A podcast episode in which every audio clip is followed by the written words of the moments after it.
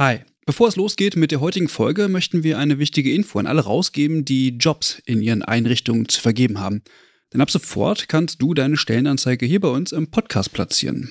Wir finden das besser als Werbung, weil unsere treuen Hörenden damit Hinweise auf tolle Jobangebote bekommen und Unternehmen diesen Podcast nutzen können, um genau die Zielgruppe zu erreichen. Und wir nerven nicht mit Inhalten, die niemand hören will. Also eigentlich eine Win-Win-Win-Situation.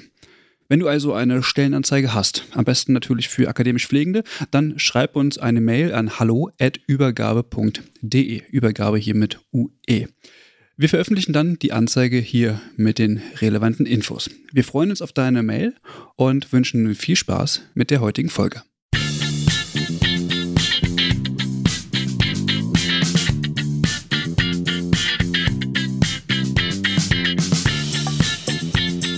Hallo und herzlich willkommen zu einer neuen Folge vom Übergabe-Podcast. Wir sitzen heute bei bestem Wetter in Bochum und neben mir sitzt der Mike. Hallo Mike. Hallo Eva. Wir haben uns auch schon lange nicht mehr gesehen. Ich glaube auch, das ist die zweite Folge, die wir face-to-face -face wieder aufnehmen. Ja.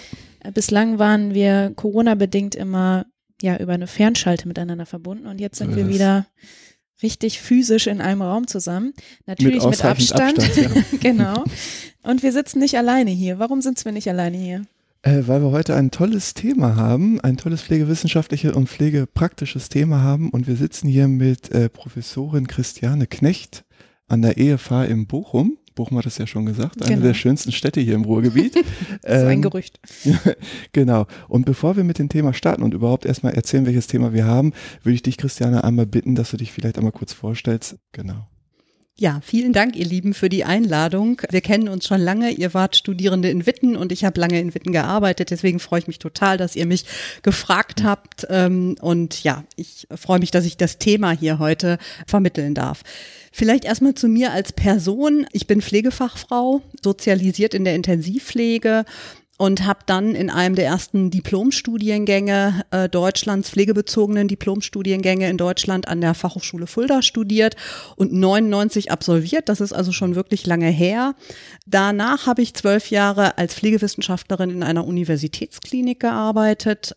Und so am Ende meiner Tätigkeit dort habe ich festgestellt, mein wissenschaftliches Fundament reicht nicht mehr, um die Fragen in der Praxis beantworten zu können. Und ich habe mich dann entschieden, noch einen Masterstudiengang zu machen und über den Masterstudiengang bin ich dann mit Wissenschaft in Berührung gekommen und habe mich entschieden, die Praxis erstmal für eine Zeit zu verlassen und in eine akademische Laufbahn zu gehen. Also dort startete der Beginn meiner akademischen Laufbahn und ich bin dann in ein kooperatives Forschungskolleg eingestiegen, das äh, durch das Bundesministerium für Bildung und Forschung gefördert wurde. Kooperatives Kolleg meint, äh, dass zwei Hochschulen beteiligt waren, nämlich einmal die Universität Wittenherdecke als die auch Promotionsrecht hat und die Hochschule äh, Osnabrück als Partnerhochschule. Und dort habe ich die Chance erhalten, in diesem Kolleg meine Promotion zum Thema gesunde Geschwister von Kindern und Jugendlichen mit chronischen Erkrankungen zu schreiben. Und das ist insofern für mich persönlich eine wichtige Erfahrung in meinem Leben, weil ich selbst Schwester einer chronisch kranken Schwester mhm. bin und ähm, auch pflegendes Kind bin. Und ich würde gleich zum Kontext pflegender Kinder sicher noch mal etwas mehr sagen. Ja, meine Promotion habe ich im Juli 2016 abgeschlossen und habe dann die Chance bekommen, die klassische Laufbahn, akademische Laufbahn weiter zu verfolgen. Bin Postdoktorandin an der Universität Wittenherdecke in dem gleichen Forschungskolleg geworden und habe äh, dann weiter die Gelegenheit bekommen, eine Vertretungsprofessur zu übernehmen, also die Professur für Akutpflege an der Universität Wittenherdecke zu vertreten. Das kam mir sehr nah, weil ich ja die zwölf Jahre Erfahrung in der Universitätsklinik hatte und da sehr stark mit akutpflegerischen Fragen konfrontiert worden bin. Und über diese Professur habe ich dann weiterhin den Ruf hier an die Evangelische Hochschule erhalten in Bochum und der ist 2018 ausgesprochen worden. Das heißt, ich habe 2018 hier gestartet und zwar im Lehr- und Forschungsgebiet Versorgungsstrukturen mit dem Schwerpunkt Pflege, also auch wieder ein ganz starker Fokus auf Pflege. Ich bin jetzt hier tätig in den Bachelor-Studiengängen Pflegewissenschaft und Gesundheits- und Pflegemanagement als hauptamtlich Lehrende Und ähm, ja, hier sind wir heute und jetzt gibt's noch eine kleine Veränderung, nämlich leider ist es meine letzte Woche an der Evangelischen Hochschule. Ich habe mich hier sehr wohl gefühlt, aber ich habe den Ruf ähm, äh, auf die Professur Pflegewissenschaft an der Fachhochschule in Münster erhalten und werde zum 1.9. dort starten. Insofern bin ich gerade in so einem Übergangsprozess. Das Thema wird mir aber auch dort erhalten bleiben und das nehme ich auf jeden mhm. Fall mit. Ja. ja, sehr schön. Christiane, du hast ja gerade schon das Thema gesagt. Ähm, das Thema der heutigen Folge ist Geschwister von chronisch kranken Kindern und Jugendlichen. Was mir dabei eigentlich so eingefallen ist, ist erstmal für mich, wenn wir in diesen typischen Settings, wie man in Deutschland eigentlich denkt, so ambulant, äh, stationär, akut denkt, ist, fällt das irgendwie erstmal nicht auf? Da ist das irgendwie, will man denken, hm, was hat das jetzt eigentlich mit Pflege zu tun? Wieso ist das trotzdem ein pflegerisches Thema? Wieso ist es wichtig, dass Pflege sich ähm, dafür sensibilisiert wird oder beziehungsweise Wissen darüber ähm, erhält? Oder warum sollte man darüber forschen? Mhm. Ganz wichtige Frage. Chronische Krankheit oder Behinderung oder Beeinträchtigungen finden in der Familie statt, sind also eine familiäre Angelegenheit. Und das heißt, ich muss dabei immer die Familie als System, als Ganzes im Blick haben. Ich muss ihre Beziehungen untereinander, also die dyadischen Beziehungen, beispielsweise die Geschwisterbeziehung im Blick haben. Und ich muss aber auch wissen, dass die Krankheit die einzelnen Personen betrifft. Das heißt, das darf ich nicht ausblenden. Und der Alltag in der Familie wird um die Krankheit arrangiert. Das heißt, der muss angepasst werden, Routinen verändern sich, die Rollen, die Handlungen der beteiligten Personen verändern sich. Und wenn man das jetzt überträgt auf die Situation von Familien mit einem chronisch kranken Kind, dann bedeutet das natürlich auch, dass Geschwister sozusagen ähm, Familienmitglieder sind, die betrachtet werden müssen. Und oftmals ist es so, dass die Geschwisterkinder als Schattenkinder gelabelt werden, äh, so in der Presse, in den Medien mhm. beispielsweise. Woher kommt das? Ähm, das kommt daher, dass man immer die Idee hat, sie erhalten weniger Aufmerksamkeit beispielsweise von den Eltern oder weniger Zuwendung. Und sie stehen sozusagen im Schatten äh, der, der Familie, im Schatten des, der Krankheit, im Schatten des Geschwisterkindes. Ich werde nachher das auflösen, weil die Kinder das so selber gar nicht sehen und auch so nicht wahrnehmen. Das ist wichtig, dass wir vielleicht mhm. hinterher ähm, nochmal auf diesen ja. Begriff des Schattenkindes zu sprechen kommen. Aber der Blick auf die, äh, die gesunden Geschwister ist halt oftmals verstellt durch hm. Professionelle.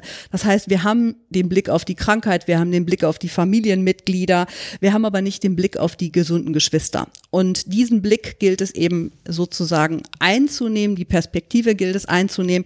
Und dann ist es eben eine rele relevante pflegewissenschaftliche und auch pflegerische Fragestellung, wie wirkt eigentlich die chronische Krankheit einerseits auf die gesunden Geschwister, wie wirkt sie auf die Geschwisterbeziehung als solches. Also was macht das mit den, mit dem kranken und dem gesunden Kind und es hat in beide Richtungen Einflüsse. Und welche Bedeutung haben die gesunden Geschwister eigentlich für das Pflegearrangement, mhm. das in der Familie vorhanden ist? Ja, mhm. mich würde jetzt noch mal ganz kurz, bevor wir tiefer in das Thema einsteigen, interessieren. Mm, du hast dich ja mit dem Thema als solches beschäftigt. Mm, gibt es da Unterschiede, ob jetzt ein äh, Geschwisterkind oder ein Kind in der Familie erkrankt oder ob es schon krank auf die Welt kommt. Mhm.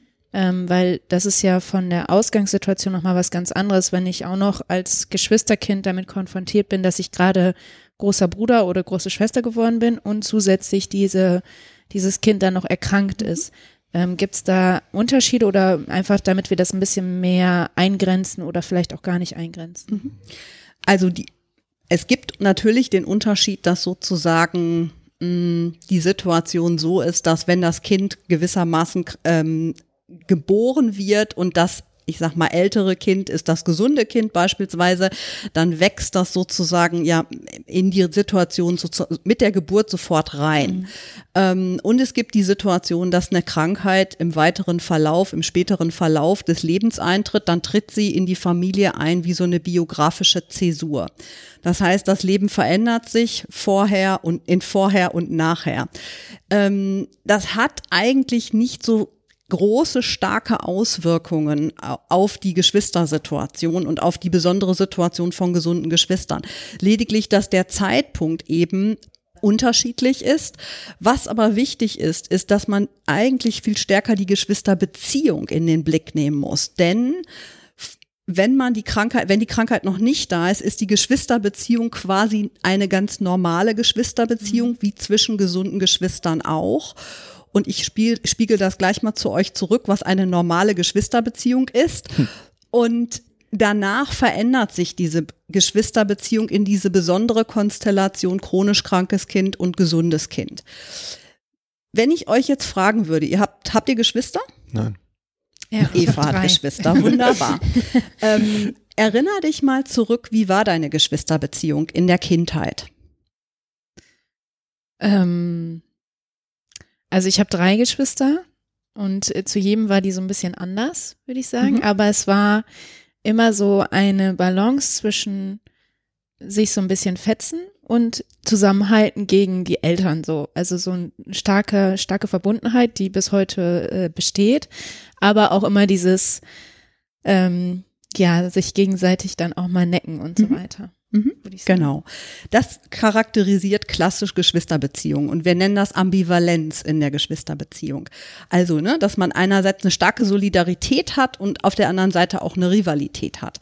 Wenn wir uns jetzt die das heißt, das habe ich, solange es Geschwisterbeziehungen sind, wo die beiden Kinder gesund sind. Wenn sich jetzt die Geschwisterbeziehung verändert und ein Kind erkrankt, dann verändern sich auch die Rollen der Kinder. Und zwar in der Form, dass sich das Kräfte- und Kompetenzverhältnis zwischen den Kindern verändert. Mhm. Es ist logisch, mit jemandem, der krank ist, der sich nicht mit mir messen kann, mit dem kann ich mich nicht so messen und mit dem kann ich nicht in Rivalität treten. Also manche Kinder sagen, ich kann ja mit meinem Bruder gar nicht streiten, beispielsweise, mhm. ja. Mhm. Und das heißt, das ist entscheidend für diese besondere Konstellation.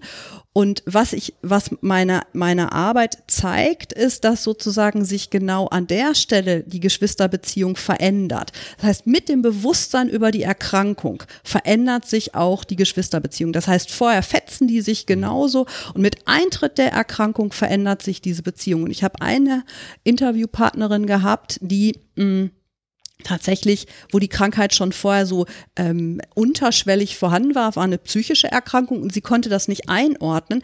Und sie hat im Grunde weiter eine normale Geschwisterbeziehung äh, erlebt, also sich gefetzt und so weiter.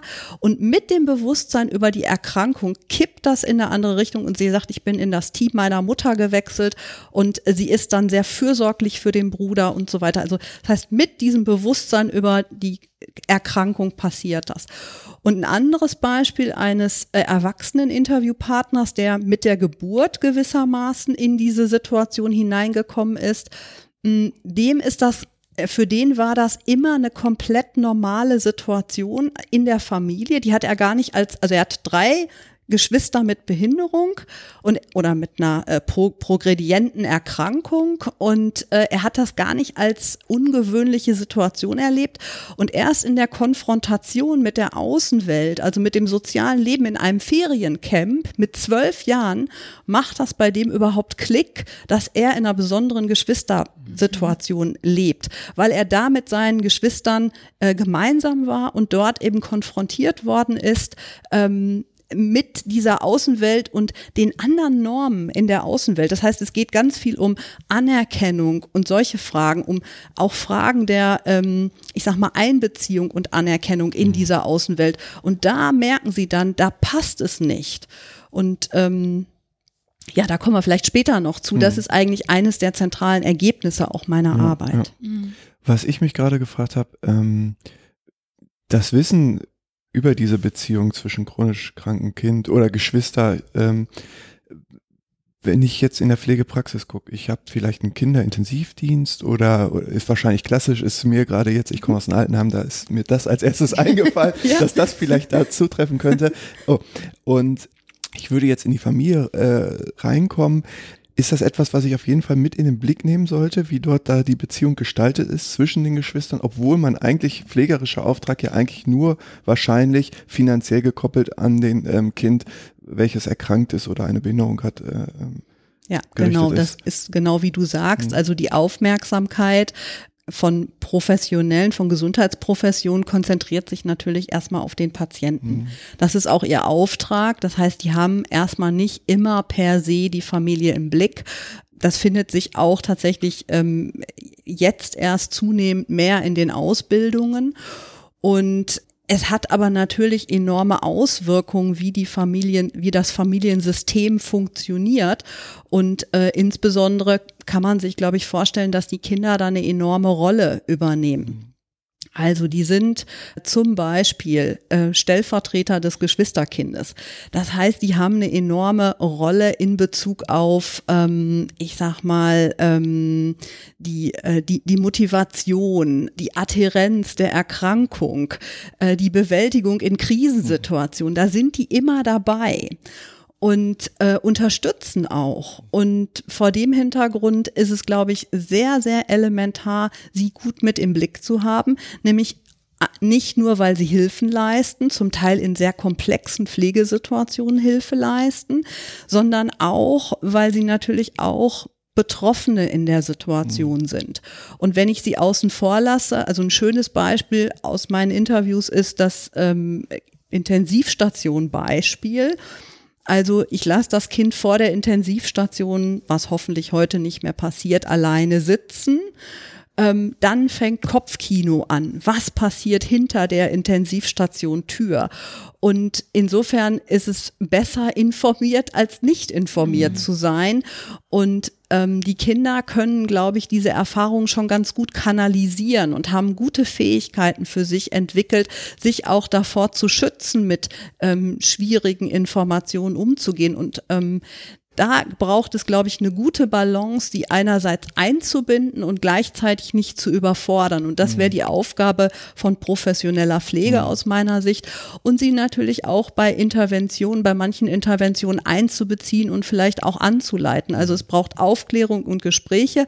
Es braucht aber auch vielleicht bei der ein oder anderen Intervention ähm, äh, einfach äh, Unterstützung in pflegerischem Wissen und mhm. in, in Vermittlung von Pflege. Wobei man dazu sagen muss, ähm, da kommen wir vielleicht auch später nochmal dazu, dass die Geschwister gar nicht so viele pflegerische Routinehandlungen übernehmen. Mhm.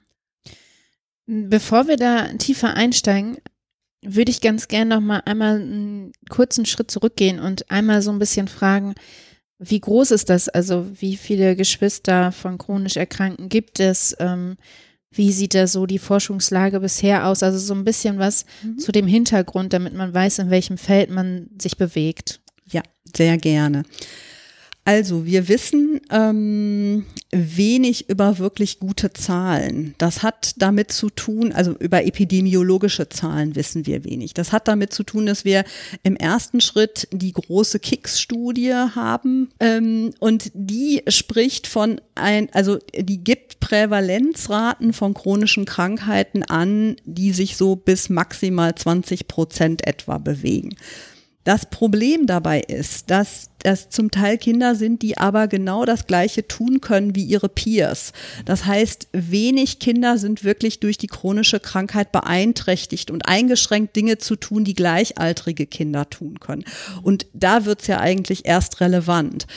Das ist so das eine. Und das andere ist, dass wir ungefähr, mh, hm, dass wir wissen, dass der Großteil ähm, der Kinder schon mit jeweils äh, einem Geschwisterkind aufwächst. Das ist schon so immer noch die Groß, also dass wir haben äh, wenig Konstella oder nicht so viel Konstellationen, dass Kinder als Einzelkinder aufwachsen. Aber viel mehr wissen wir über Zahlen eigentlich nicht. Also wir wissen nicht, wie viel gesunde Geschwister es von chronisch kranken Kindern gibt, eben aufgrund der fehlenden Prävalenzraten oder der genauen Prävalenzraten bei chronisch krank, chronischen Erkrankung. Mhm. Und man muss ja, äh, und dann muss man, glaube ich, in dem Kontext auch noch diskutieren, ähm, die Frage, was ist überhaupt eine chronische Erkrankung? Die, es gibt hier ganz gute Definitionen. Ich habe allerdings in meiner Studie zugrunde gelegt eine Definition von chronischer Krankheit in der Familie, wo sozusagen die Familie für sich bestimmt hat, hat und ist das in unserer Familie eine chronische Erkrankung. Und da ist das Feld der Interviewpartner sehr weit und die chronischen Erkrankungen sind sehr, sehr weit. Also das reicht von psychischen Erkrankungen über somatische äh, chronische Erkrankungen bis hin zu Behinderungen wie zum Beispiel Down-Syndrom. Ne? Ähm, und das heißt, das Spektrum ist sehr, sehr weit. Aber man muss sagen, alle Kinder waren bei mir schon auch eingeschränkt. Also ähm, und ich habe tatsächlich keinen Fokus auf die Erkrankung, auf die spezifische Erkrankung so stark gerichtet, sondern habe eher äh, das Wesen der Erkrankung als Kontextfaktor mhm. in den Blick genommen. Ja.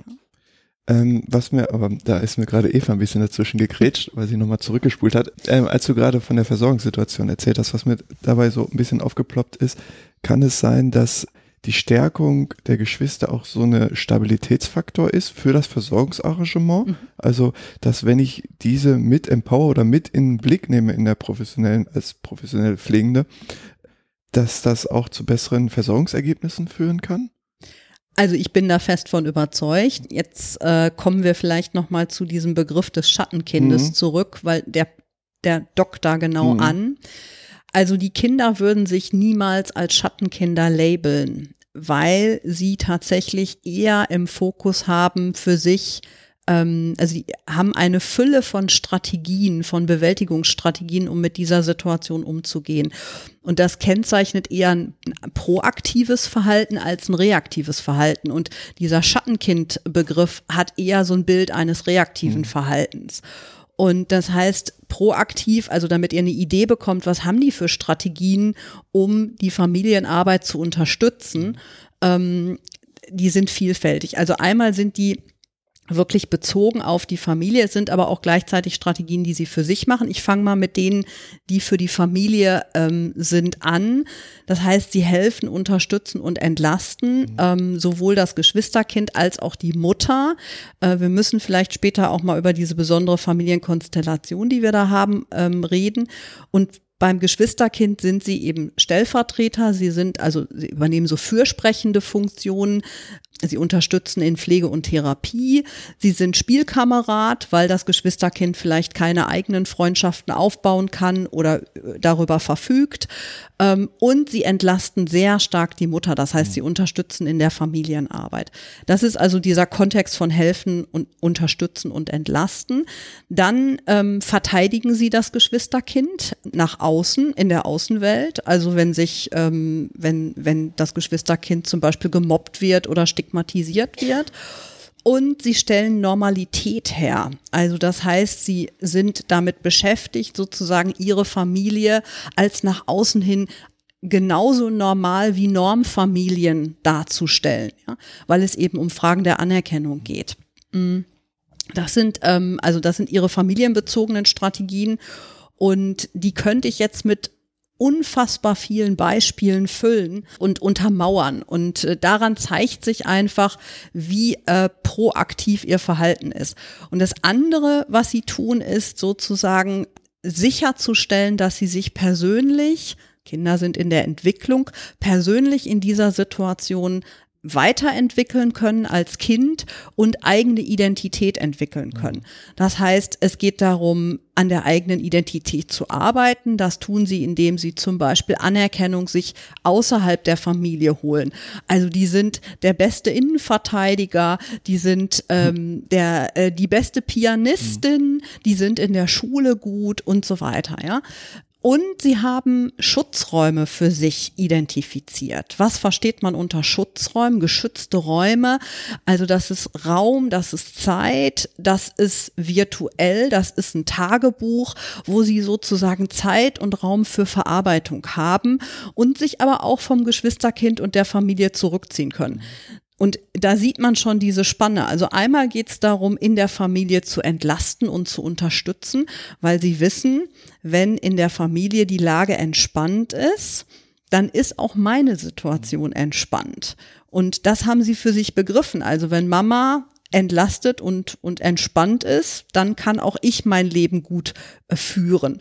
Und gleichzeitig geht es eben darum, sozusagen in der sozialen Welt auch wenig belastet durch die Erkrankung zu sein. Und das ist das entscheidende Ergebnis meiner Arbeit, nämlich das zentrale Phänomen meiner Arbeit oder ähm, das, was das Hauptanliegen der Kinder ist. Mh, hm, Anselm Strauß und Barney Glaser, die die Methode ähm, entwickelt haben, die ich genutzt habe, die würden sagen, the main concern, also das Hauptanliegen der Kinder ist, sich selbstverständlich in den zwei Welten und die zwei Welten sind einmal die Familienwelt und einmal die soziale Welt zu bewegen und es ist klar, dass diese Welten durch die Erkrankung nicht unmittelbar anschlussfähig sind. Ich hatte ja schon gesagt, die Norm ähm, die, und die Verhaltensweisen in der sozialen Welt können manchmal nicht passgenau mit der Familienwelt sein. Und die stoßen dann aneinander, zum Beispiel in Stigmatisierungssituationen. Und dann wird's kippelig und dann müssen die Kinder sozusagen nachjustieren und versuchen, diese Welten passgenau und anschlussfähig mhm. zu machen. Und darauf sind alle diese Strategien gerichtet gerichtet. Also das heißt, die Mutter zu entlasten ist die Strategie dann selbst in der Außenwelt gut leben zu können und zu wissen, das ist jetzt zu Hause alles im grünen Bereich. Das ist aber nicht immer so. Das klingt jetzt alles so wunderbar fließend und glatt. Ja. Denn spannend wird es dann, wenn sozusagen die Anforderungen in beiden Welten steigen. Hm. Beispiel. Ein Mädchen, eine junge Frau kurz vor dem Abitur, die Schwester hatte eine Morbus, einen Morbus Crohn, das ist eine chronische Darmentzündung mit ähm, massivem Verlauf, lag bereits auf der Intensivstation ähm, mit offenem Bauch, mehrere OPs, also viele, viele OPs waren schon gelaufen. Absolut krisenhafte Situation auf der Intensivstation und die junge Frau war kurz vor dem Abitur und das Abitur, das Mathe-Abitur stand an. Und da merkt man, ne? Mhm. beide Anforderungen in den Welten steigen und äh, jetzt ist die, jetzt muss man, es, es kommt zum Konflikt. Man muss im Grunde eine Entscheidung treffen zwischen, also zwischen diesen Situationen. Und sie hat sich dann entschieden, das Mathe-Abi nicht zu machen mhm. und hat gesagt, ich bleib bei meiner Schwester in der Situation. Und dann gab es Gott sei Dank die, eine Ressource. Also da merkt man, an der Stelle müssen sie justieren oder müssen eben sozusagen für sich Entscheidungen mhm. treffen und dann eben auch möglicherweise die Entscheidung für, also gegen die eigene Situation und für das Geschwisterkind. Das ist oft dann sozusagen ähm, die, die Zielorientierung, also zu, oder der Fokus. Dann entscheidet man sich eher fürs Geschwisterkind. Und bei ihr war es dann in dem Fall aber Gott sei Dank so, dass der Schuldirektor gesagt hat, mach doch erstmal das Abitur und wir schauen mal, was daraus wird. Mhm. Sie hat es dann auch gemacht und hat es dann auch bestanden. Aber an diesem Beispiel kann man gut sehen, genau an diesen Stellen wird es problematisch. Mhm. Und dann brauchen sie Unterstützung. Und an der Stelle wären auch Interventionen sinnvoll. Ähm, ich könnte noch ein Beispiel bringen, wo die Entscheidung auch nicht so einfach war. Ein Mädchen, die selber Bundesliga-Fußballspielerin war. Ich habe ja immer gesagt, die können immer was ganz mhm. Besonderes und sie war Bundesliga-Fußballspielerin. Und ähm, ihr Bruder war hatte eine ähm, schwerst Mehrfachbehinderung und äh, war mit äh, war an einem Wochenende mit einem Status Epilepticus, das ist also ein Dauerkrampfanfall, ähm, auf die Intensivstation gekommen, eine wirklich ernstzunehmende Situation. Und gleichzeitig war an dem Wochenende ein ein ein Fußballspiel angesetzt, was für den guten Zweck war eine Initiative für ähm, ein Friedensdorf. Und sie wollte da unbedingt hin, sie wollte da unbedingt mitspielen, weil es eben auch für den guten Zweck war. Und hier kam sie auch in den Konflikt, ja. Also sie hat sich dann natürlich für den Bruder entschieden und hat das dann zugunsten mhm. des äh, Fußballspiels, wo sie sehr gerne hin wollte, getan und hat dann aber gesagt, naja gut, es wird ein zweites geben und ich kann da auch hinfahren. Aber genau an diesen Stellen wird es eben kippelig mhm. und deswegen geht es darum, mit sozusagen mit den Strategien diese Nahtstelle möglichst reibungslos zu machen. Und hier ist aus meiner Sicht die größte Herausforderung, wo wir hingucken müssen. Mhm. Ist das etwas, womit man sich arrangiert, wenn man in dieser Rolle steckt? Oder sagt man, oder möchte man am liebsten ausbrechen und sagt, ach komm, ich will raus aus der Familie, ich, mhm. ich habe eigentlich gar keine Lust mehr darauf. Mhm. Ich möchte mein Leben leben und ich, ich weiß auch nicht. Ja. Mhm. Also ähm, von Arrangement würde ich nicht sprechen, aber letzteres, was du gesagt mhm. hast, nämlich, dass man aus der Familie raus möchte, ist, glaube ich, selten der mhm. Fall. Also ähm, in, meinen, in meinen Daten waren kein, war kein Kind, was aus der Familie mhm. raus wollte. Das kann aber auch ein Phänomen der qualitativen Forschung sein, dass man zu bestimmten Fällen natürlich keinen Zugang bekommt. Solche Fälle wird es also geben, hm. will ich damit sagen. Ich glaube aber nicht, dass es viele solcher Fälle gibt. Vielmehr glaube ich, dass die Kinder über die Strategien eben zum Teil das für sich lösen. Und manche Kinder, das wissen wir, ähm, oder das konnte ich in meiner Arbeit eben her auch herausarbeiten, lernen mit diesen Mehrdeutigkeiten in der Familie Mehrdeutigkeit, also es hat Vor- und es hat Nachteile, mhm. mit einem Geschwisterkind zu leben. Es ist manchmal so, es ist manchmal so und das nennt man dann Ambiguität. Mit dieser Ambiguität, mit diesen Mehrdeutigkeiten zu leben, das haben manche Kinder.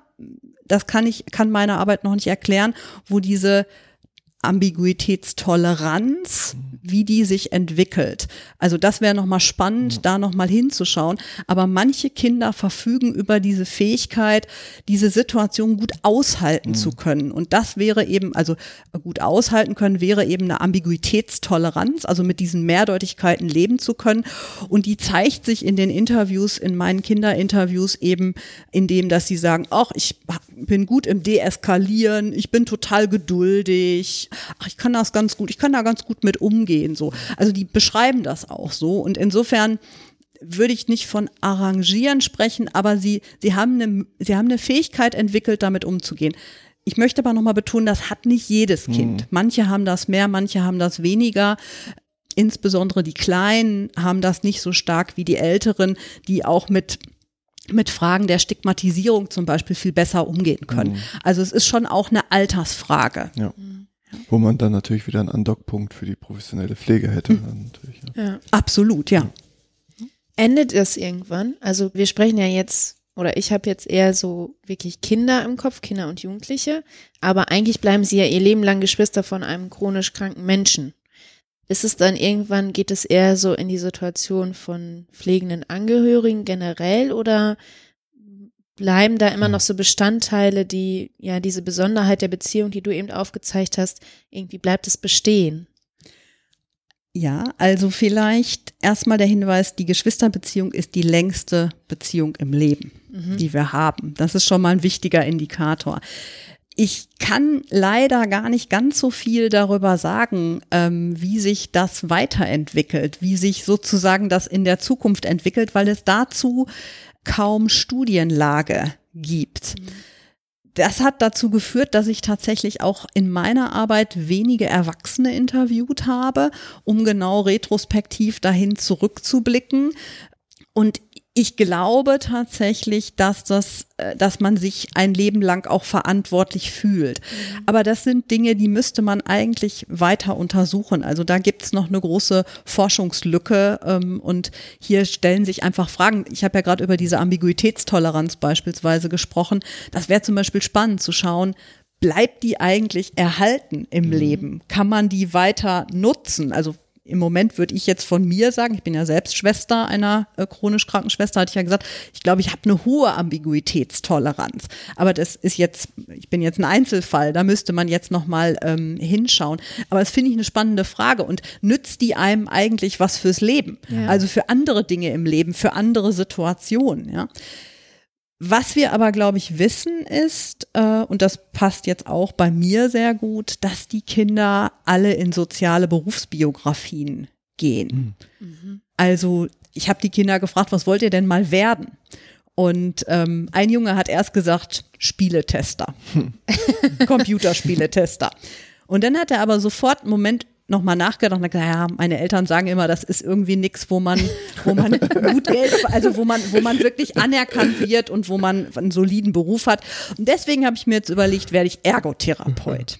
Und ah, Ergotherapeut wird er natürlich, weil seine Schwester dreimal in der Woche Ergotherapie hat mhm. und er da immer bei der Therapie zuschauen kann, mitbekommt, was da passiert und ja, und es ist tatsächlich schon sehr auffällig, dass viele Kinder dann wirklich auch sagen, ich möchte in den Bereich soziale Arbeit gehen oder ich hatte auch einen dabei, der wollte Rechtsanwalt werden, also Verteidiger der guten Sache. Mhm. Ne? Also in solche Berufe gehen sie. Und das heißt, wir finden diese Kinder natürlich in Ausbildungsstätten in der Pflege. Wir finden sie im Studium der Pflege. Ja, ähm, also ich glaube immer, wenn ich, wenn ich fragen würde, wer von Ihnen, also wenn ich meine Studierendengruppen fragen würde, wer von Ihnen ist pflegenden kind, äh, pflegendes Kind, hätte ich immer einen kleinen Anteil, der sagen würde, ich bin das, ja. Mhm. Und das heißt natürlich auch, äh, dass, dass wir das auch berücksichtigen müssen in, in unseren Ausbildungen und, und darin, wie wir, äh, wie wir sozusagen äh, die Ausbildung gestalten und, und dieses Wissen auch nutzen müssen. Mhm. Gibt es auch irgendwie Einsichten oder Informationen darüber, wie das die erkrankten Kinder empfinden, wenn sich auf einmal die Geschwisterbeziehung verändert, dass auf einmal ähm, das Geschwisterchen oder ähm, Schwester, Bruder auf einmal eine andere Rolle einnimmt? Mhm. Ähm, kann, also kann ich nicht, leider nicht zu mhm. sagen, weil ich diese Perspektive nicht mhm. betrachtet mhm. habe in meiner Arbeit. Meine, also meine Arbeit hat wirklich die Perspektive der gesunden Geschwister mhm. in den Blick genommen. Und das ist insofern nochmal wichtig, weil wir hatten vorhin schon mal über den Forschungsstand mhm. gesprochen, mhm. da habe ich aber gar nichts dazu gesagt. Ähm, zum Forschungsstand ähm, wissen wir eigentlich gar nicht so wenig mhm. über gesunde Geschwister. Wir wissen sehr viel über ihre emotionale Situation. Also da gibt es eine Reihe von wirklich guten und langjährigen Literaturübersichtsarbeiten, also die wirklich in den letzten 20 Jahren sind mehrere Arbeiten dazu geschrieben worden.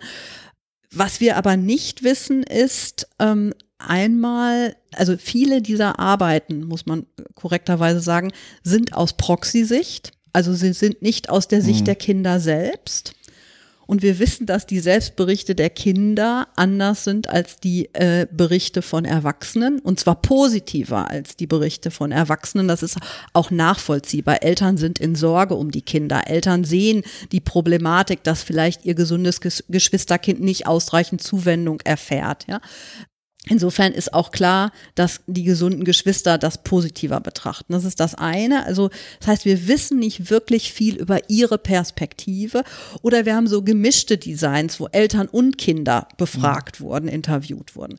Und das zweite ist, dass in den Studien oftmals der Fokus immer auf einer spezifischen Erkrankung ist. Das heißt, der Fokus wird wieder auf das kranke Kind mhm. gerichtet und nicht auf die prägenden Erfahrungen des gesunden Kindes, ja. Und wir wollen aber ja eigentlich wirklich das Erleben und die, die Bewältigungsmechanismen der gesunden Geschwister verstehen. Und dann äh, kann ich nicht dann kann ich nicht auf das kranke Kind mhm. gucken. Und dazu ein Beispiel. Also es gab ein Mädchen in den Interviews, die auf die Frage hin, ähm, was hat die Mama denn gesagt, warum ich gekommen bin, äh, antwortet, weil du bestimmt was über meinen Bruder wissen willst. Mhm. Ja.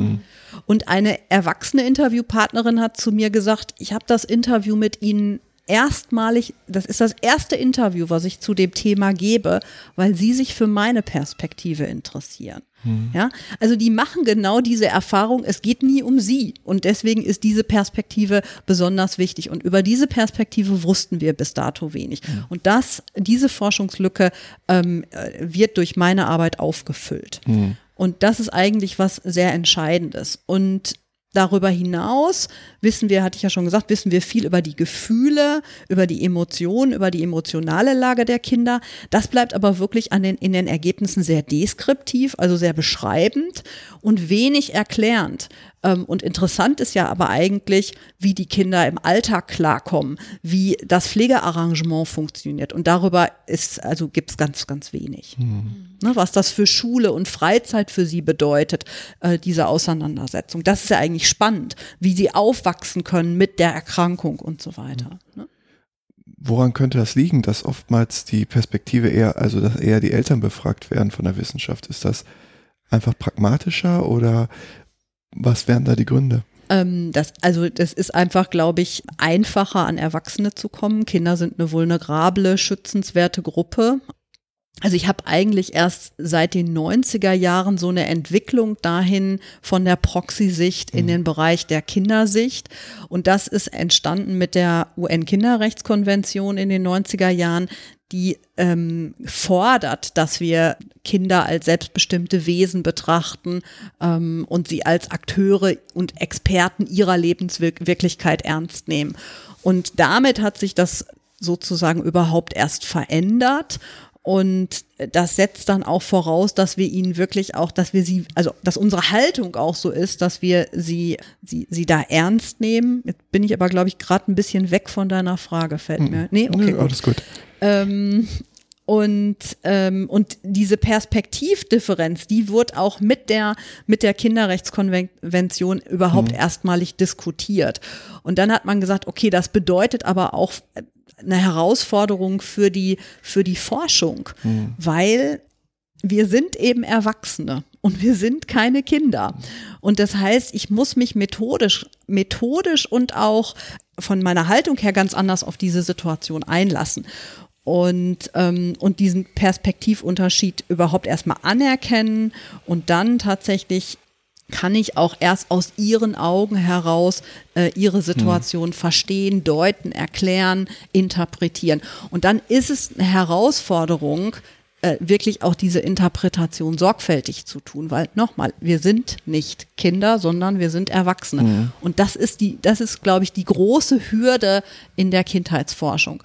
Und da ähm, hat sich aber in den letzten Jahren ein großer Diskurs entwickelt in der Kindheitsforschung. Ähm, und da, glaube ich, kann man ähm, auf viel Fundament inzwischen auch zurückschauen. Mhm. Ich würde ganz gerne einmal bei diesem methodischen Punkt bleiben, wenn das okay ja, ist. Ich hätte auch noch was Methodisches. Ja. Ich schließe mich dann danach an. Okay. Du hast jetzt gerade gesagt, so ein bisschen, warum das wichtig ist, die Sichtweise der Kinder einzunehmen oder zu betrachten.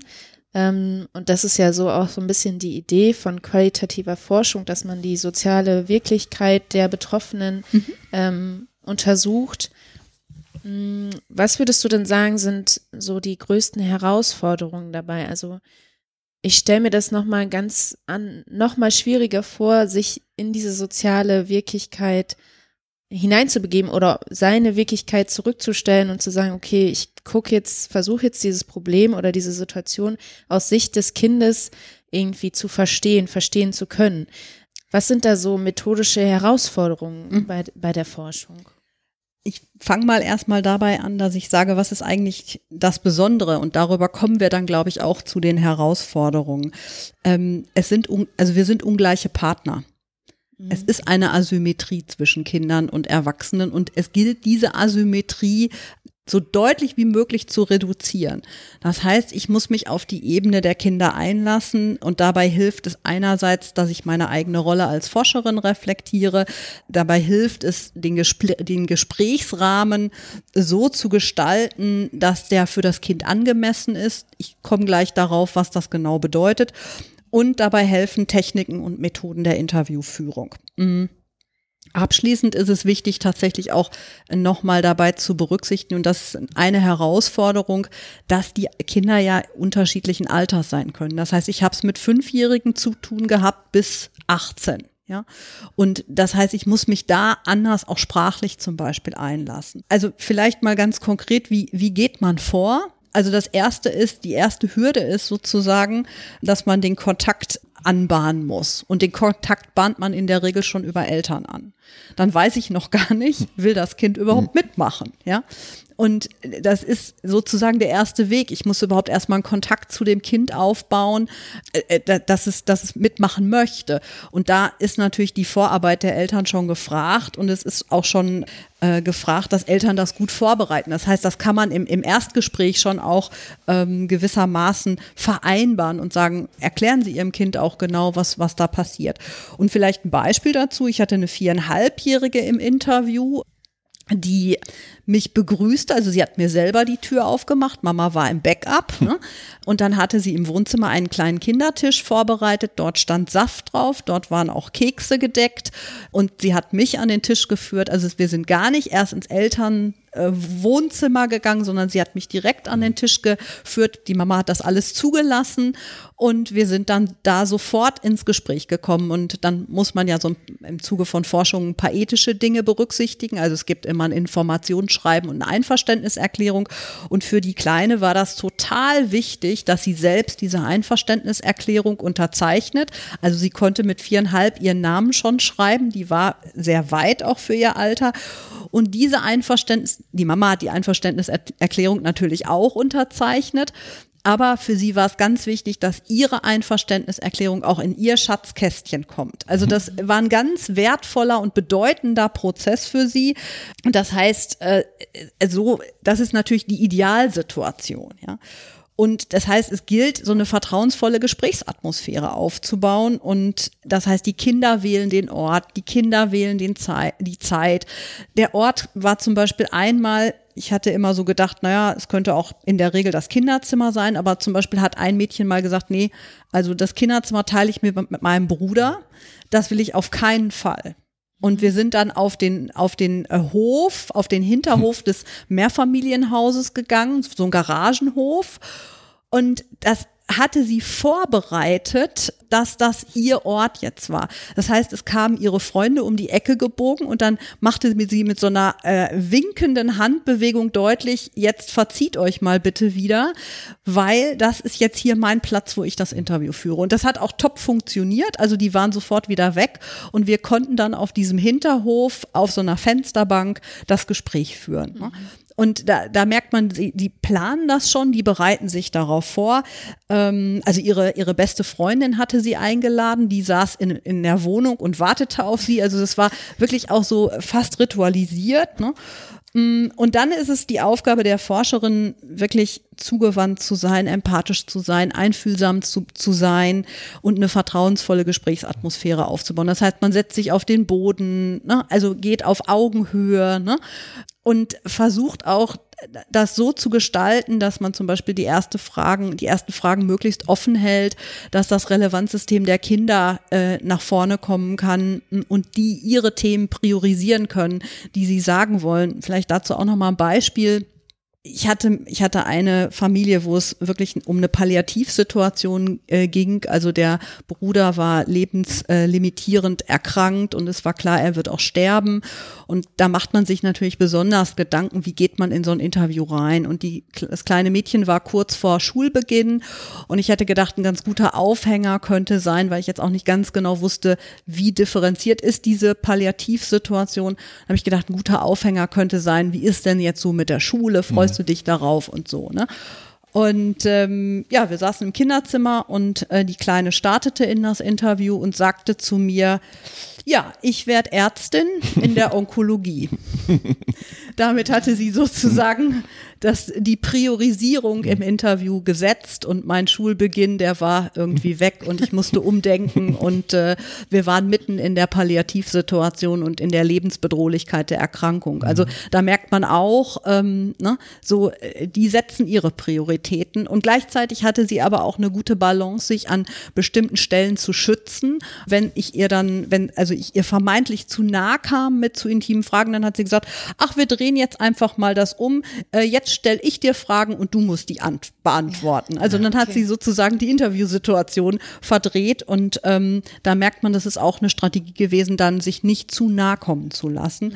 Das heißt, man muss da sehr im Gespräch sein. Also man sitzt da nicht und arbeitet einen Interviewleitfaden ab, mhm. sondern man ist da wirklich an den Kindern und das ist die große Kunst. Und es kann auch sein, dass man mal Pausen oder ähm, ein, einbaut um, mhm. und einfach ein bisschen spielt und dann wieder zum Thema zurückkommt und dann plötzlich einen Anknüpfungspunkt findet, wo man wieder in das Gespräch startet. Ähm, das heißt, man hat eher eine zuhörende Rolle und ähm, hält den Blickkontakt natürlich mit den Kindern, das ist wichtig, versucht möglichst mh, einfache Sprache zu verwenden, altersentsprechend das Ganze zu machen, keine komplexen Satzkonstruktionen, einfache Fragen, möglichst alltagsnah äh, zu sein. Ja, das äh, wären so, das wäre so im Grunde das Vorgehen. Ja, was sind Pitfalls oder was sind, was sind, das war ja, was sind große Herausforderungen? Da würde ich sagen, äh, ist, das ist die Kunst, ähm, sozusagen die, die Daten zu verstehen dann am Ende. Ne? Also äh, erstmal muss ich eine gute Interviewführung machen, aber dann muss ich natürlich auch die Interpretation gut leisten und auch da die Brücke hin, hinkriegen, diese kindlichen Äußerungen zu verstehen und korrekt und sorgsam zu interpretieren. Und das ist eine Frage der Verantwortung. Mhm. Also ich muss das wirklich sehr, sehr genau machen, sehr, sehr nah am Text bleiben. Und das ist ähm, aus meiner Sicht eine der größten Herausforderungen, also den verborgenen Sinn äh, der, in den Daten der Kinder zu verstehen. Mhm. Ja, das würde ich sagen, ist eine große Herausforderung. Ich habe insbesondere äh, weitere Herausforderungen wenig erlebt. Also es gibt natürlich Situationen, in denen man sensible Themen im Interview berührt oder schmerzhafte Erfahrungen ähm, sich auftun. Das hat einen hohen ethischen Anspruch, äh, den man natürlich im Blick haben muss. Also da kann man sich aber darauf vorbereiten und ähm, ich würde jetzt auch, ich komme aus der qualitativen Forschung. Äh, ich würde jetzt sagen, wenn ein, wenn ein Interviewpartner in der qualitativen Forschung mal anfängt zu weinen, dann würde ich das noch nicht sofort als ähm, große Belastungssituation mhm. werten, sondern erstmal auch einen Moment abwarten, eine Pause machen. Und ähm, das ist die Menschen setzen sich in diesen Momenten ja auch selbst mit ihrer Situation auseinander und beschäftigen sich damit. Und dann darf man auch mal darüber mhm. weinen. Also ich hatte eine 19-jährige Interviewpartnerin, die hat eigentlich das gesamte Interview geweint. Und ich habe dann natürlich irgendwann sehr schnell gesagt, sie müssen sagen, wenn wir das abbrechen sollen oder wenn wir ähm, hier einfach nochmal eine Pause machen sollen. Dann hat sie gesagt, nein, das ist meine Form der Verarbeitung. Also wenn sie das nicht stört, würde ich einfach gerne mhm. weiter weinen. Und das muss man auch respektieren, finde mhm. ich. Das steht den Menschen ja auch zu. Das sind die Auseinandersetzung mit ihrer eigenen Situation. Und ähm, ich finde das auch wichtig, dass man das machen darf. Ne? Mhm. Was, also bezüglich der Methodik oder überhaupt der Wissenschaft, was mir aufgefallen ist, ähm, wir haben gerade noch darüber gesprochen, am Anfang hat man sehr Proxy-mäßig, äh, mhm. Proxy-mäßig, äh, sehr durch Proxys geforscht, also man hat die Eltern befragt. Jetzt hast du so ein bisschen deinen Weg skizziert.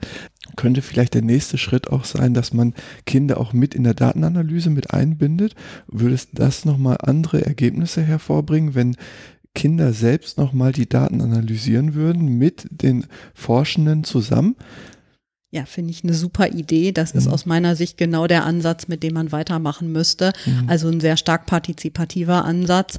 Und ich glaube, das ist auch schlüssig. Und mhm. sie, ähm, sie sozusagen selbst auch ihre, ihre Lösungen entwickeln lassen ich habe das in Teilen gemacht. Mhm. Also ich habe, äh, wir nennen das Member-Check. Ähm, mhm. Das heißt, ich habe meine Daten sozusagen rückreflektiert mit einer äh, Geschwistergruppe, die sich äh, systematisch treffen, die einen Geschwisterrat gebildet haben. Das waren nicht das war, da waren auch einzelne Interviewpartner von mir, aber es waren nicht alles meine Interviewpartner. Mhm. Aber ich habe mit denen sozusagen über die Ergebnisse diskutiert und mir nochmal ein Feedback eingeholt. Insofern mhm. habe ich das schon in Anteilen versucht. Ich finde das aber tatsächlich genau den Weg der Zukunft. Und was ich hier überhaupt nicht sehe, äh, ist äh, zum Beispiel eine quantitative Erhebung. Mhm. Weil ich kann mit einem fünfjährigen Kind äh, nur schweren Fragebogen mhm. durchgehen. Das kann ich mit Jugendlichen, kann ich das schon machen, aber da komme ich an meine Grenzen. Das heißt, heißt, ich habe viel mehr hier so ähm, Datenerhebungsmethoden wie Beobachtung mhm. oder Interviews oder eben die Idee, sie einzubeziehen und tatsächlich ihnen darüber eine Stimme zu geben und Gehör zu verschaffen mhm. und mit ihnen vielleicht auch den Forschungsprozess zu entwickeln und mhm. zu gestalten. Ich glaube, dass die das auch sehr dankbar annehmen würden. Vielleicht noch nicht die ganz Kleinen, das ist mhm. klar, aber so die, die ähm, so ab, ab elf, zwölf könnte man das sicher mit denen mhm. schon umsetzen. Finde ja, ich eine sehr, sehr schöne eine Idee. Ja. Mhm.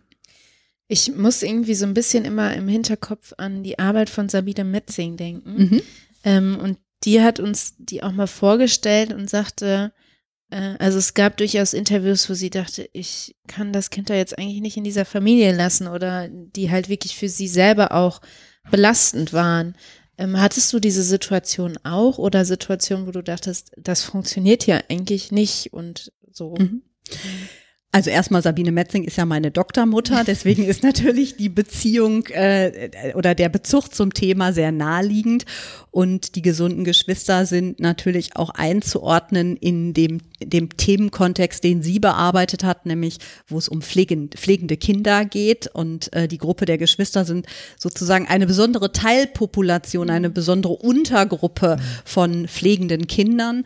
Pflegende Kinder sind eben Kinder und Jugendliche, die Pflege für ein Familienmitglied übernehmen, Pflegeunterstützung, Alltagsunterstützung und so weiter, dem sie sich sehr verbunden fühlen. Es ist aber auch klar, dass pflegende Kinder wenn sie wirklich Pflegeleistung, komplexe Pflegeleistung übernehmen, Leistungen und Aufgaben übernehmen, die eigentlich gesellschaftlich für sie noch nicht vorgesehen sind. Mhm. Das ist auch das Ergebnis von Sabine Metzing oder überwiegend das Ergebnis von Sabine Metzing, so. Ne?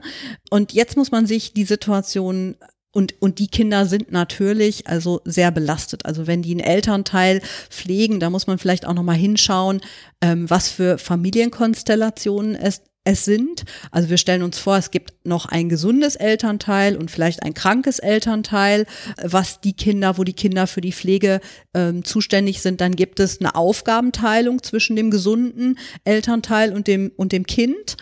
Wenn wir jetzt die, wenn es ein, eine Einelternkonstellation ist, das heißt, wir haben nur ein krankes Elternteil und ein gesundes Kind, dann ist deutlich, dass das gesunde Kind vermutlich alle Hilfen übernimmt.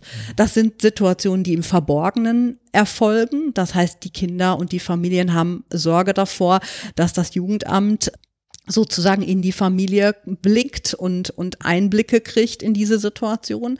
Und das sind auch Situationen, wo zum Beispiel keine Pflegeversicherungsleistungen zum Tragen kommen. Wenn wir das jetzt übertragen auf, und, und da sind, auf, um, auf, um auf deine Frage zurückzukommen, da sind natürlich Situationen, die wirklich dramatisch sind und ähm, wo man wahrscheinlich auch äh, denkt, oh Gott, kann ich das hier so alles laufen lassen? So stark ist das bei der Situation der gesunden Geschwister nicht. Wir müssen uns jetzt hier wieder die Familienkonstellation angucken. In der Regel habe ich in diesen Konstellationen zwei gesunde Eltern hm. und ein krankes Kind. Das heißt, die gesunden Eltern übernehmen die Hauptversorgungsverantwortung, die Hauptpflegeverantwortung. Und die schützen auch das gesunde Geschwisterkind vor Routineaufgaben. Das heißt, Routineaufgaben sind in der Regel von den gesunden Geschwistern fast nicht zu übernehmen. Das machen die Eltern und das ist auch klar, das ist in der Familie so geregelt. Und da sagen die Kinder auch ganz deutlich, das machen meine Eltern auch und die wissen auch, wenn sie meine Unterstützung bräuchten, würde ich das tun. Aber solange ich das nicht muss, muss ich das auch nicht tun. Mhm. Und damit können sie mit dieser Verantwortung auch ganz gut umgehen und Gleichzeitig gibt es aber einen Grundsatz, ich habe den genannt Notfall vor Routine. In den Notfallsituationen sind die gesunden Geschwister natürlich in der Lage, alles zu übernehmen. Und da springen sie genauso ein und füllen genauso die Lücke, wie das pflegende Kinder bei erwachsenen Familienmitgliedern tun. Und sind in der Lage, einen komplexen Krampfanfall beispielsweise zu managen. Ja. Aber das das heißt, sie sind auf den Notfall vorbereitet, aber sie sind nicht per se in den Routineaufgaben drin. Und das ist sozusagen die, die veränderte Situation zwischen pflegenden Kindern, die ein erwachsenes Mitglied, Familienmitglied pflegen und Geschwistern, mhm. die für ein chronisch krankes Geschwisterkind zuständig sind oder Betreuungsaufgaben übernehmen. Und dann gibt, und, und mit diesem Wissen, also mit der Entlastung durch die Eltern und dem Blick auf Notfall, können sie das für sich auch ähm, als frei gewählt erleben. Also da ist da nicht so eine hohe Verantwortung. Mhm. Und das ist, glaube ich, schon ganz gut zu wissen. Und so können sie dann auch, ähm, auch äh, ich sag mal, relativ gut da unterstützen. Mhm. Ist, würdest du sagen, das ist auch das zentrale Ergebnis deiner Arbeit? Ähm, beziehungsweise wir haben schon viel über mhm. Ergebnisse immer so gesprochen, aber wenn du das nochmal so zusammenfassen würdest, was wäre so das zentrale mhm. Ergebnis? Mhm. Also das zentrale Ergebnis ist das, was ich vorhin schon beschrieben habe mit dieser Selbstverständlichkeit in den zwei Welten. Also es muss den Kindern gelingen in den zwei Welten und mit zwei Welten ist eben die Familienwelt und die, die soziale Welt, Schule, Freizeit gemeint, ähm, die Balance zwischen diesen Welten zu halten mit den ähm, Strategien, mhm. die wir vorhin auch schon diskutiert haben. Äh, wenn das gelingt, können sie relativ unbeeinflusst leben. Wenn da sozusagen Krisensituationen eintreten und die Anforderungen in den Welten kippelig werden, wird es problematisch. Und das ist eigentlich das zentrale Ergebnis meiner Arbeit, weil es geht darum, Anerkennung zu erfahren in, in beiden Welten. Das heißt, sie wollen genauso wie andere Kinder groß werden, aufwachsen und wollen genauso in dieser sozialen Welt aufwachsen und wissen aber immer, ihre Welt in der Familie ist nicht hm ist nicht so wie andere, äh, wie die, also wie ähm, die Welt, die Familienwelt von, von in Familien, wo äh, die gesund sind, ja. Und das heißt, ihre Idee ist immer sozusagen, sich also sich zu normalisieren, also ihre Normalität, die ja eine andere ist als die in Normfamilien, zu flexibilisieren und zu erweitern. Mhm. Also die sagen, bei uns ist das alles ganz genauso wie in anderen Familien. Ich habe eine genauso Geschwister, genauso eine Geschwisterbeziehung wie andere Familien auch. Und dann kommt der kleine Nachsatz nur anders. Mhm. Ja, und das ist, damit flexibilisieren sie ihre sozusagen Normalität und das ist tatsächlich auch wissenschaftlich beschrieben von Herrn Link und er nennt das flexiblen Normalismus. Und das, die Strategie ist, dazu zu gehören. Die Strategie ist, sozial inkludiert zu sein. Ja? Das heißt, die sind im Grunde dabei, die machen das, damit sie sozial inkludiert sind und zu, zur Gesellschaft dazugehören. Mhm. Und die Idee ist ja nachvollziehbar und plausibel und schlüssig. Absolut, ja. Ne? Denn die wollen sich entwickeln und die wollen groß werden und die wollen wachsen. Und das wollen die genauso wie andere Kinder auch. Und das ist ihre Idee dieser Strategien, dieser vielen Strategien. Und das gelingt ihnen auch ganz mhm. gut damit. Ja. Und deshalb auch, um nochmal zu dem Schattenbegriff zurückzukommen, Deshalb wollen die auch nicht im Schatten stehen, mhm. sondern die wollen Anerkennung, die wollen dabei sein. Die wollen auch mal gelobt werden dafür, wenn die was Tolles an ihrem Bruder gemacht haben oder da unterstützt, mhm. haben, unterstützt haben und ähm, dem was Gutes getan haben. Also eher Einbeziehung, eher Integration ist mhm. die Idee. Ja. Begründet das auch so ein bisschen, warum Sie in einzelnen ähm, Feldern oder Positionen so herausstechen, als zum Beispiel super Fußballspielerin, super genau. Schachspieler oder. Genau. Ja. Sie holen sich sozusagen das woanders, mhm. was sie vielleicht in der Familie durch die fehlende Zuwendung von Mama nicht kriegen. Aber sie kompensieren damit auch Dinge. Ja. Oder sie holen sich die Zuwendung von Mama zum Beispiel auch in anderen Momenten. Also diese Interviewpartnerin mit dem Bruder, die, die Bundesliga-Fußballspielerin, die hat dann im Interview berichtet, Sie hat jetzt, hatte gerade den Führerschein gemacht und mit 17 muss man ja ähm, mit dem Elternteil äh, fahren, also muss man ja immer mhm. noch äh, einen Beifahrer haben. Und das war in dem Fall die Mutter. Und diese Momente hat sie genutzt, um alle ihre Dinge mit der Mama zu mhm. besprechen. Ja, also die finden andere Momente, um ihre Dinge zu klären. Ja, okay. Was, was mich jetzt nochmal so ein bisschen interessieren würde, man hat ja bei der Forschung immer das Problem, dass die Gruppen, wahrscheinlich sich nicht melden für ein Interview, wo es nicht funktioniert. Also wo mhm. vielleicht auch der soziale Background äh, brüchig ist ja. oder ähm, andere Faktoren noch auf diese Familie einwirken, wie Arbeitslosigkeit oder, oder ähnliches. Kannst du da irgendwas so sagen? Hattest du da auch, auch Teilnehmer mit in deiner Forschung oder ja, gibt's da irgendwie Besonderheiten?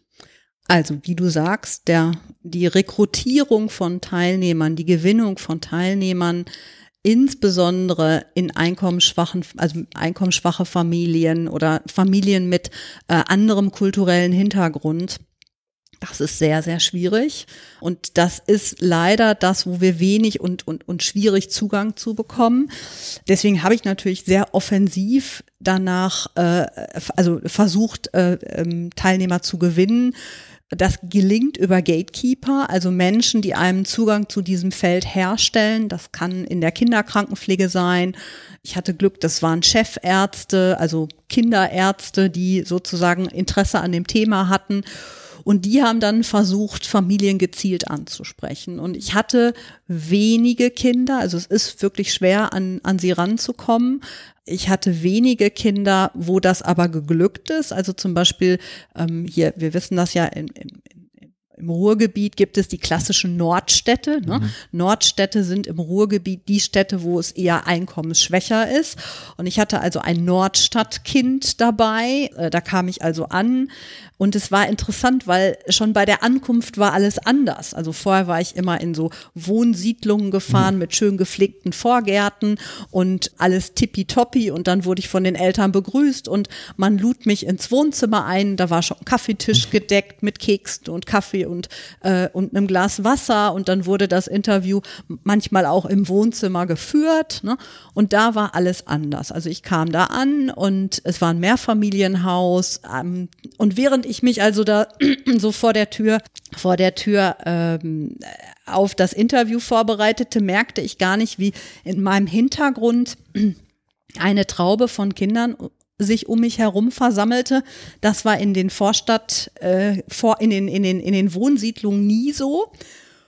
Und dann irgendwann fragte mich eines der Kinder, ob ich das Interview mit der, jetzt nenne ich keinen Namen oder ich nenne mal ein Pseudonym, mit der Marleen führe. Und dann war ich erstmal völlig verdattert, weil ich dachte, das hat sich hier schon rumgesprochen.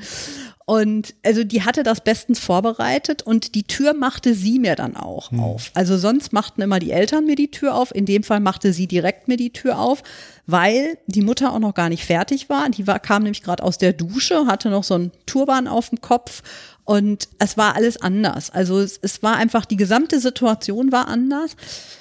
Was ich aber interessant fand, war, mm, dass das Kind im Interview relativ unbelastet erschien also die hatte auch eine dramatische Geschwistersituation. Der Bruder hatte regelmäßige Krampfanfälle und die war zehn Jahre.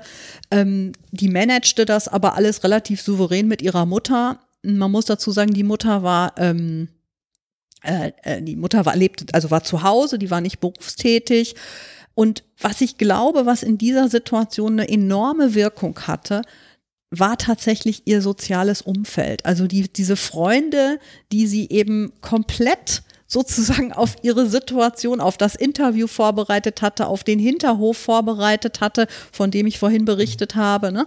Also das war alles durchgeplant und ich glaube, dass die einfach ein sehr gutes soziales, so, sehr gut sozial eingebettet war in diesen Freundeskreis und das und eine Bedingung sind halt auch Freunde. Also Freunde spielen eine elementare Rolle in dem Kontext und wirken als Einflussfaktor. Und das war hier ihr Einfluss, Einflussfaktor, äh, so dass sie eigentlich ganz gut mit dieser Situation umgehen konnte. Glaubst du, das ist eine Herausforderung für die Wissenschaft, dass man oftmals in Anführungsstrichen dieselben Menschen rekrutiert aus den sozialen Schichten? Also dass sich immer die gleichen melden und äh, an Forschung partizipieren und sozusagen man eigentlich Wissenschaft für eine gewisse Gesellschaftsschicht macht eigentlich und daraus seine Ergebnisse zieht? Also ich glaube zumindest, dass diese Frage von Gewinnung von Interviewpartnern ein Problem ist. Also wir mhm. wissen das ja zum Beispiel auch, ähm, wenn wir uns Familien mit chronischer Erkrankung anschauen, dass wir oft die Mütter- oder die Frauenperspektive mhm. haben und eben selten die Männerperspektive. Und also und dazu kommt noch ein weiteres Problem. Wir blicken nicht in den Alltag von Familien. Das ist ein ganz verborgener, geschützter Raum.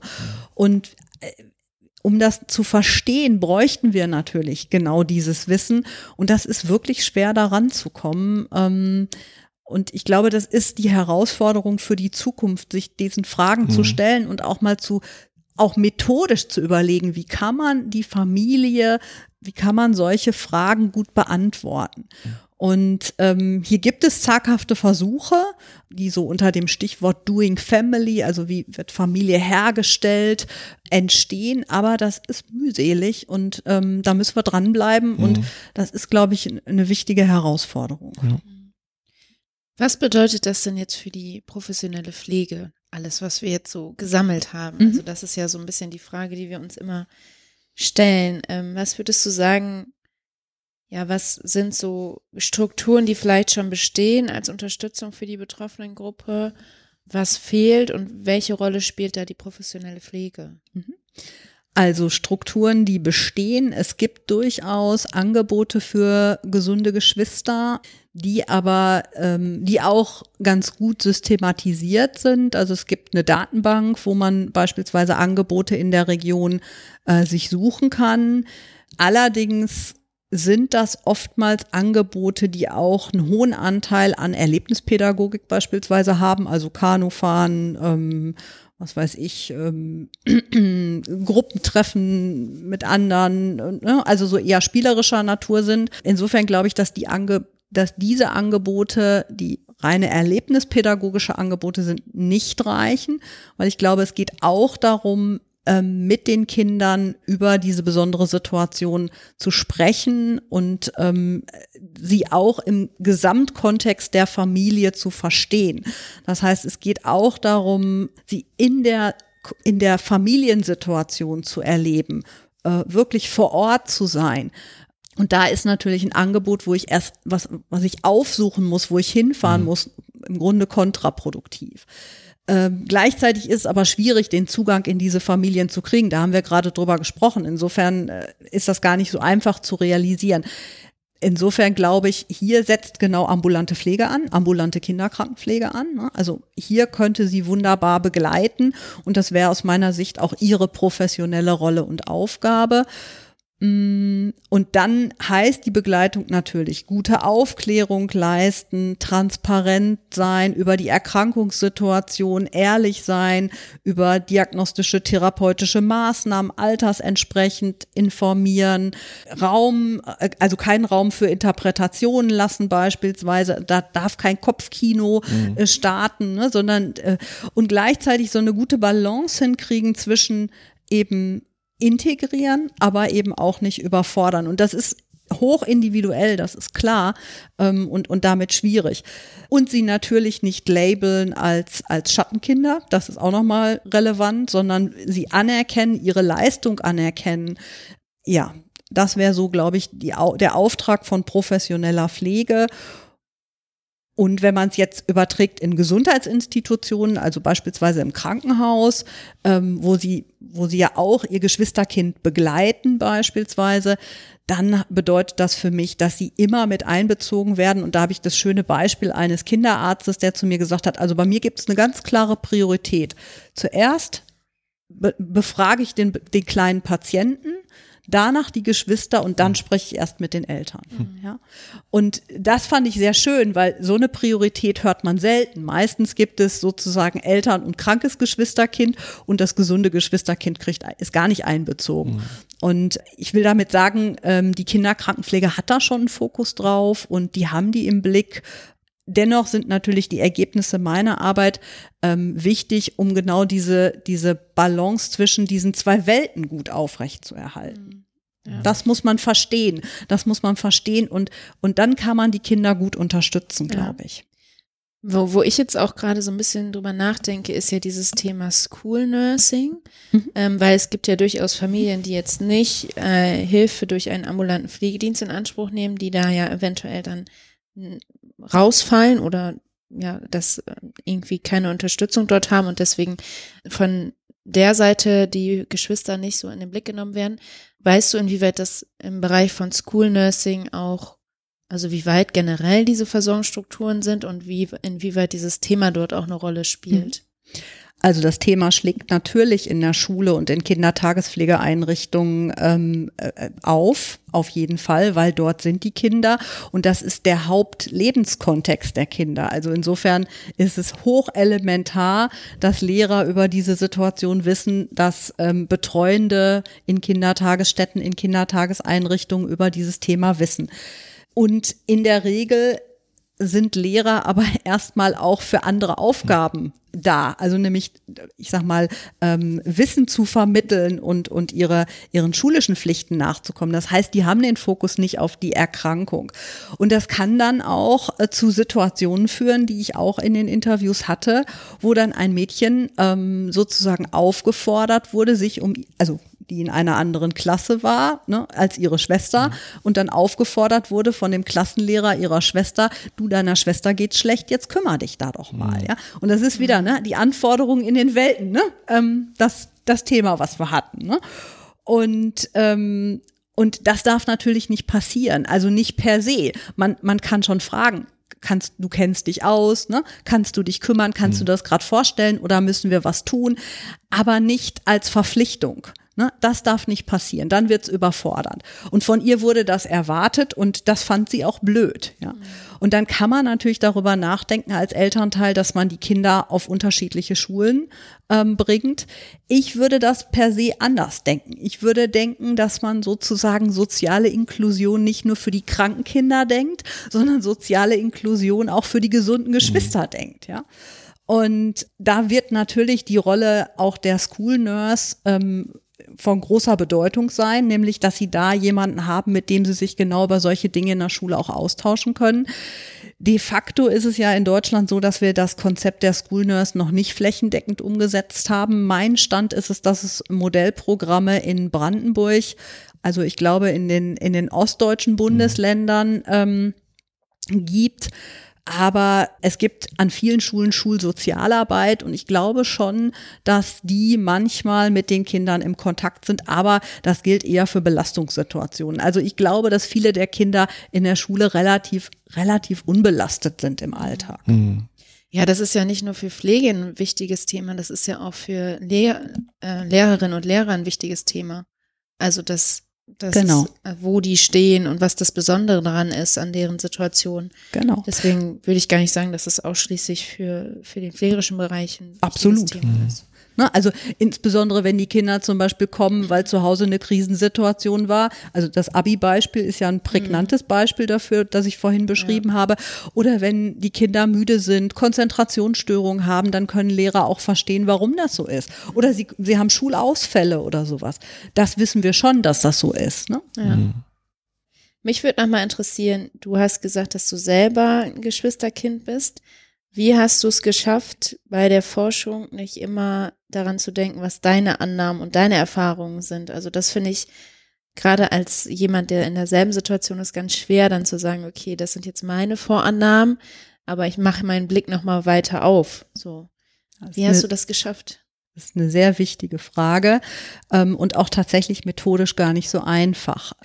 Also in der Rolle der Forscherin zu sein und nicht in der Rolle des Geschwisterkindes, weil als, also ich bin natürlich theoretisch hochsensibel für die Situation, weil es meine eigene Situation in der Kindheit war. Also ich kann, und das ist vielleicht der Vorteil an der Situation, mhm ich kann das, was die Kinder ähm, mir berichten, sehr, sehr gut verstehen und nachvollziehen, weil ich natürlich das selber erfahren habe.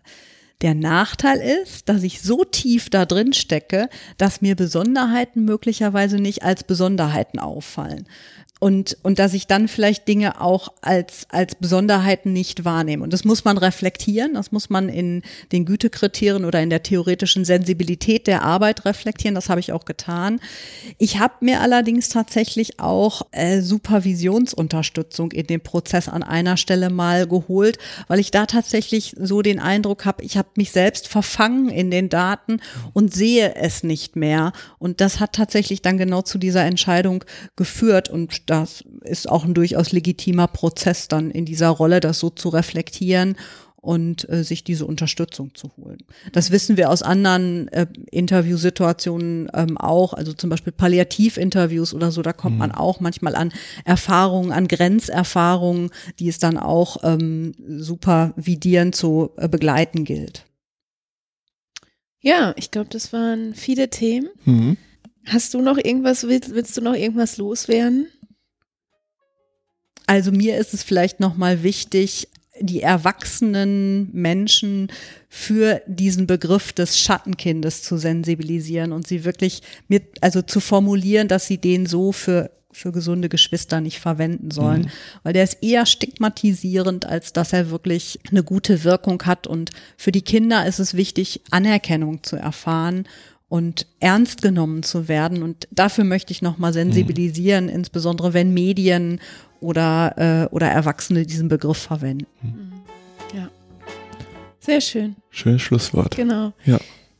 Ja, vielen durch. Dank, dass ja, du dir Zeit genommen hast. Und ja, ähm, ja wenn äh, noch Fragen von eurer Seite sind, dann könnt ihr die mit Sicherheit auch gerne äh, stellen in, den, in unserer Kommentarfunktion. Also wenn ihr Feedback habt, dann könnt ihr euch gerne melden über unsere Social-Media-Kanäle, Instagram, Twitter oder Facebook. Ihr könnt uns eine E-Mail schreiben Genau, weiterhin gibt es auch immer noch die Aktion Stimmen für die Pflege, mhm. die wir ins Leben gerufen haben am Anfang des Jahres. Da könnt ihr eure Stimme in unseren Podcast einfließen lassen, da würden wir uns drüber freuen. Und ansonsten bedanken wir uns wie immer fürs Zuhören, für die ganze Unterstützung. Ja, bleibt gesund und ja, vielen Dank. Danke. Okay, bis dann. Tschüss. Tschüss.